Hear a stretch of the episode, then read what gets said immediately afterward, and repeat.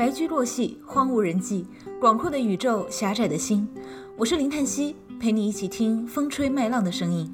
让我们一起肤浅的聊聊那些深刻的话题。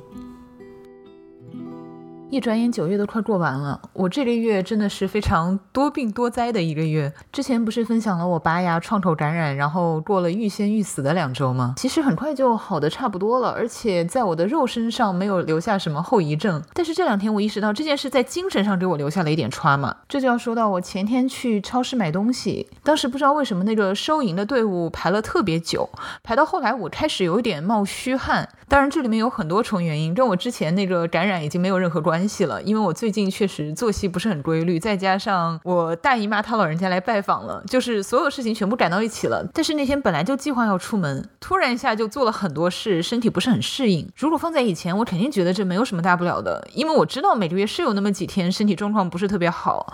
但是我当时在排队的时候，感觉到自己开始发热，我就突然一下非常的恐惧，是一种本能的反应，心理上的反应。我当时甚至已经开始在心里加戏，安慰自己说：“你再坚持一下，再坚持一下。”等下实在不行，我们回车上睡一会儿。其实身体没有那么不舒服，你知道吗？就是一个正常的反应。但是我我自己的心理上突然非常的心慌，心理反应有点过度。后来我回到车上，当然还是很顺利的开车回家了，然后把东西收好，然后也没有进一步的不舒服。我就开始反思，为什么我会这一次心理反应这么过激？其实就是之前那段治疗感染的经历给我留下的精神创伤。我的那段经历可以分为两个阶段，前半段就是非常的疼痛，晚上痛到。睡不着觉，非常难受。然后后半段就是我已经开始慢慢康复了，每天在吃药，然后调理自己。很神奇的是，真正给我留下心理阴影的，恰恰是后面的这段经历。因为我当时基本上算是空腹吃药，所以整个身体都处于一种非常不可控的状态。当时的记忆被分为一节一节的，完全就是乱的。我唯一就记得自己会在家里的不同的地方醒过来，但是我不记得我为什么会睡过去，就是完完全是在那个药物的影响下，我控制不了自己。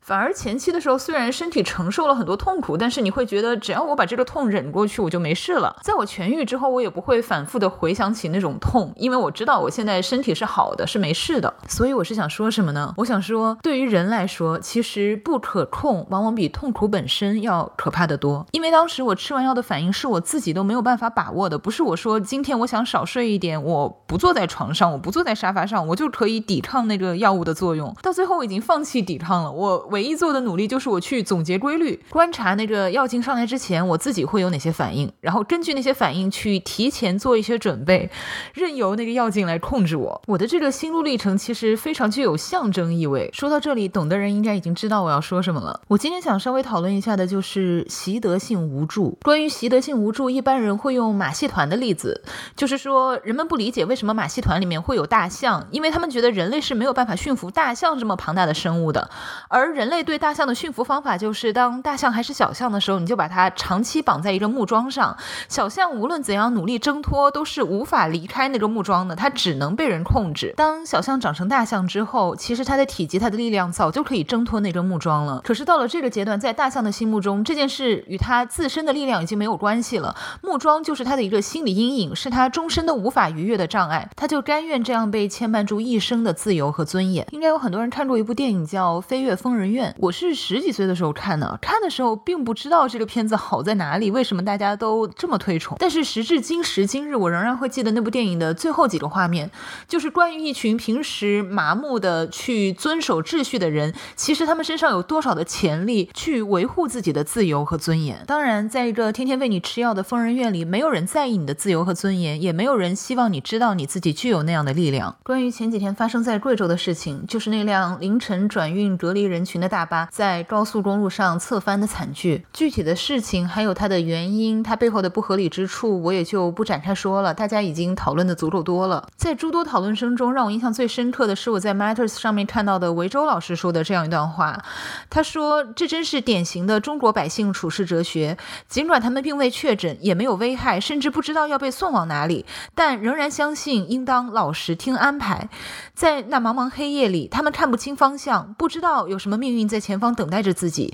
就这。”这样安心的把自己交给一个不能给出任何确定性的陌生人来支配。这件事情发生之后，看到很多人在网上分享自己相关的经验，说自己连着多少天都是阴性，都是绿码，还被人强行从一个地方拉到另一个地方，中间经历了多少痛苦。看到他们一张张截图的出示自己的绿码，我也挺无语的。我说，就算你们是阳性，就算你们病了，在一个正常的世界里面，也不应该有人能够有权利把你从自己家里强行拉走呀。但是在这种非正常的环境里面，我说这个话就特别像何不食肉糜，显得我这个人特别无知。这就像是生活在那个疯人院里一样。已经有了一套既定的秩序，所有人都在遵守，你不可能成为那个唯一的例外。唯一的例外就是那部电影的主人公，最后他被怎么样？他直接被切除掉了他大脑的一部分，直接变成了一个废人。海明威不是说一个人可以被消灭，但是不能被打败吗？其实，在这种情况下，他就是被消灭了。当一个集体以一种不可反抗的强势，共同维护着一套你并不赞同的秩序，你坚持自我的代价，很有可能就是自我的毁灭。包括在惨剧发生的当下，很快就有人出来说：“那我还是。”相信这件事情的源头是伟大、光明、正确的，可能只是执行上出了问题。哪里出了问题，我们就治哪里啊，并不要一竿子打死否定它的整体嘛。像这种马上站出来维护的言论，也让我看了非常生气。然后当时我就发了一条，我说：如果现在还这么想的话，你们真的是值得经历这些东西。然后当时有个人回复我说：看到没有，你终于不装了吧？你就是想看他们倒霉。唉。当时看到那个评论，我甚至没有，我没有生气，知道吗？我甚至觉得留这条评论的人对我都没有什么太大的恶意，他就只是平静的说出了他当下的理解和感受。像我们这种人其实是最纠结的。虽然我们平时老是说算了算了，说不通，不要再说了，就等着铁拳现世报来教他们做人吧。但是真的当这种事情发生的时候，心里最难受的还是我们，因为在很多人看来，这些事情都只是个体事件，是偶然，是意外，是巧合，是可以避免的。但是在我们看来，这只是同一场病的不同症状而已，它一定会一再的发生，是一种无可避免的悲哀。保持着这两种认知的人，势必会产生冲突。我甚至觉得前者并不是不知道事情的真相，极有可能他们的潜意识是知道怎么回事的，但是因为身在其中无法摆脱，所以他们选择了一种让自己更舒服的理解方式。这就来到了鲁迅纠结了一辈子的那个问题：究竟是说还是不说？虽然鲁迅在我们很多人心目中的形象是一个斗士，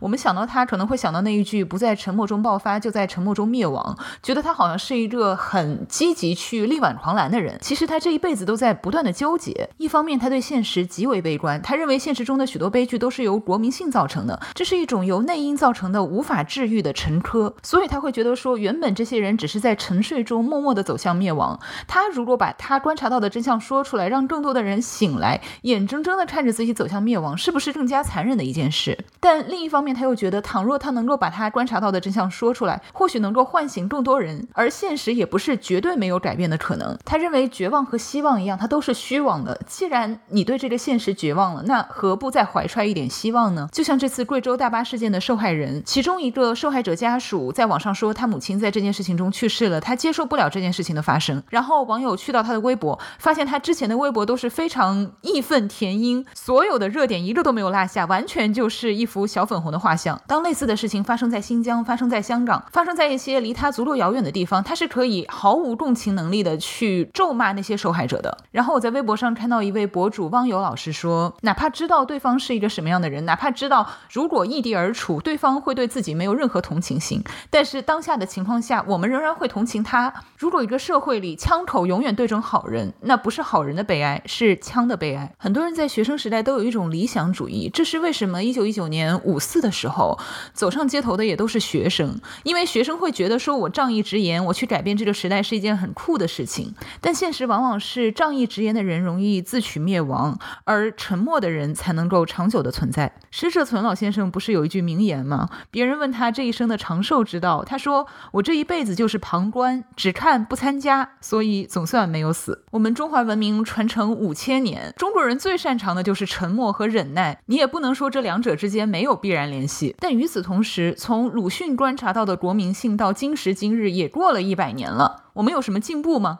或者把时间轴拉得更远一点，五千年来我们真的有什么进步吗？以前严复用天演论把达尔文的进化论传入中国，把自然界的物竞天择、适者生存解释成了现在很多中国人都认同的一种观念，就是社会达尔文主义。仿佛只有强者，无论是力量上的强者还是经济上的强者，唯有强者才有资格生存下去。这种说法抹杀了人类社会和自然界之间的区别，恰恰是反文明的，是大错特错的。很多人都不理解嘛，说农村很多人过得那么的苦，为什么他们每到了十七八岁就开始马上筹谋去制造下一代，仿佛是在制造一个痛苦的轮回。其实连他们自己也没有想清楚这个问题，好像生育繁衍、代代传承，无论多大的痛苦都咽下去，就是他们既定的生存之道。我们站在外圈层去审视他们的生活，觉得好像是拉磨的驴一样可悲。但是其实站在一个更大的维度，我们的沉默又何尝不是如此呢？对，沉默是可以帮帮助我们更好的生存下去。可是我们生存下去是为了什么呢？是为了没有自由、没有尊严的存在下去吗？恰恰是每个人的沉默加在一起，导致了一个时代的沉默。大部分发出声音的人都成了时代的牺牲品，像是以前的马丁·路德·金，像是林肯，一些推动时代进步的人，最终都遭到了时代的屠戮。包括最近的伊朗，已经有很多人牺牲了，但是仍然有很多人前赴后继的在为自己的尊严去争取。为什么会这么难呢？或许我们无法想象那些既得利益者会愿意付出多少代价去维护自己伤害别人的正当性，就像是那些宗教国家的荣誉谋杀，就像是最近在网上非常荒谬的卫生巾之争。女生问了一句：“高铁上能不能卖卫生巾？甚至是卖而不是免费提供？”竟然就能激起那么多男性的反感和论战。因为维护既定的秩序，让现存的弱者永远低人一等，能够让他们居高临下，感觉良好。尽管他们维护的秩序很可能对他们本身并没有任何好处，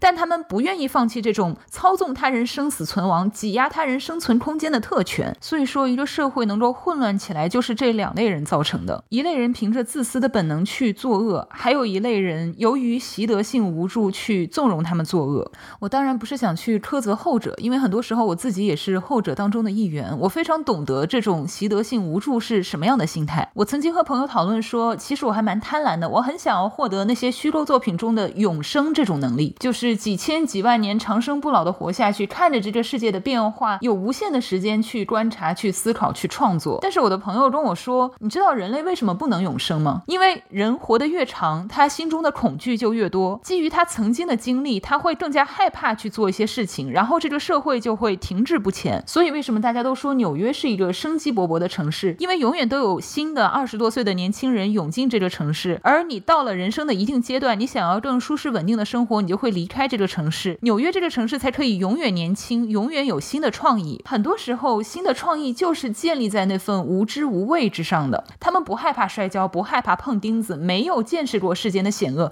所以他们敢于去一次一次的尝试。也许有的尝试非常的可笑，非常的孱弱，但是终究这千万次的尝试当中，有那么一些划时代的改变，把这个世界越变越好。所以，我这一次生病的经历给我带来的一些精神上的应激反应，会让我想到，这是不是也是 cultural revolution 给我们的父母那一代人带来的精神创伤？很多人都会听到家中的长辈说，不管怎么样，先听话吧，先服从吧。这也是为什么我觉得我还是需要去说一点话的原因。或许我们基于自己的经验，知道什么是生存之道，知道不应该以卵击石。但是无论如何，我们也不应该去禁锢年轻人的思想和勇气，那才是这个世界有可能越变越好的一点点希望。我之前说过，我从今以后只谈风月啊，很多东西只能肤浅的蜻蜓点水的聊一聊，因为我很不喜欢去和那些鸡同鸭讲的人对线，觉得这种对话没有任何意义。同时，一些沉重的话题提出来却无法解决，反而会扰乱人的心绪。我觉得现在整个讨论的环境已经这么糟糕了，很有可能我们在网上剑拔弩张的人，倘若在现实中遇到了，会相亲相爱、互帮互助。中国人老祖宗的智慧不是难得糊涂吗？其实很多事情没有必要上纲上线把道理讲清楚，他也是讲不清楚的。我本身也没有打算去做一个严肃作家或者社会批评家。我刚才说那么多，也是出于我一点微末的社会责任感。我当然知道每个人的眼界、阅历、信息来源、受教育程度相差的不止一星半点，彼此都很难看到对方眼中的世界。所以，更好的方法就是求同存异，在一些话题上适可而止，尊重彼此的立场。只要我们不执着于去消灭不同立场的人，其实大家心中有不同的想法和立场，并不是什么十恶不赦的事情。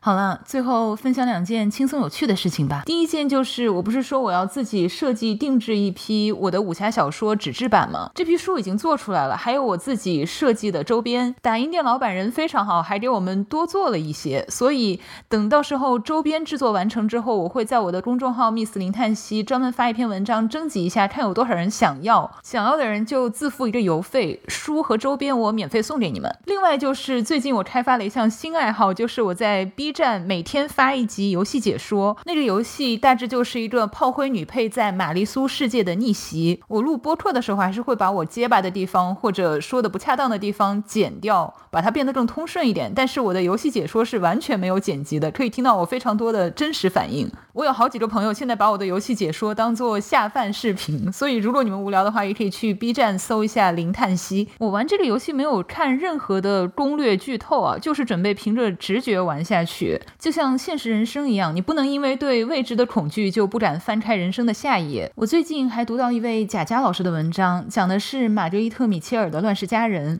他说，里面的主人公梅兰妮最强大之处在于，她有着一个刀枪不入的精神家园。这个家园从不因环境的变化、经济的上行下降、时代的滚滚车轮而倒塌。我很小的时候看《乱世佳人》，当然是喜欢郝思嘉那种茁壮的生命力。但是到了现在这个年纪，我会更加欣赏像梅兰妮这样温柔的、坚韧的力量。我想再过一段时间，我应该也可以放下那一段吃抗生素的、让我随时断片的恐惧。而你们也要相信。所有的噩梦终将过去，战胜心魔才是胜利的关键。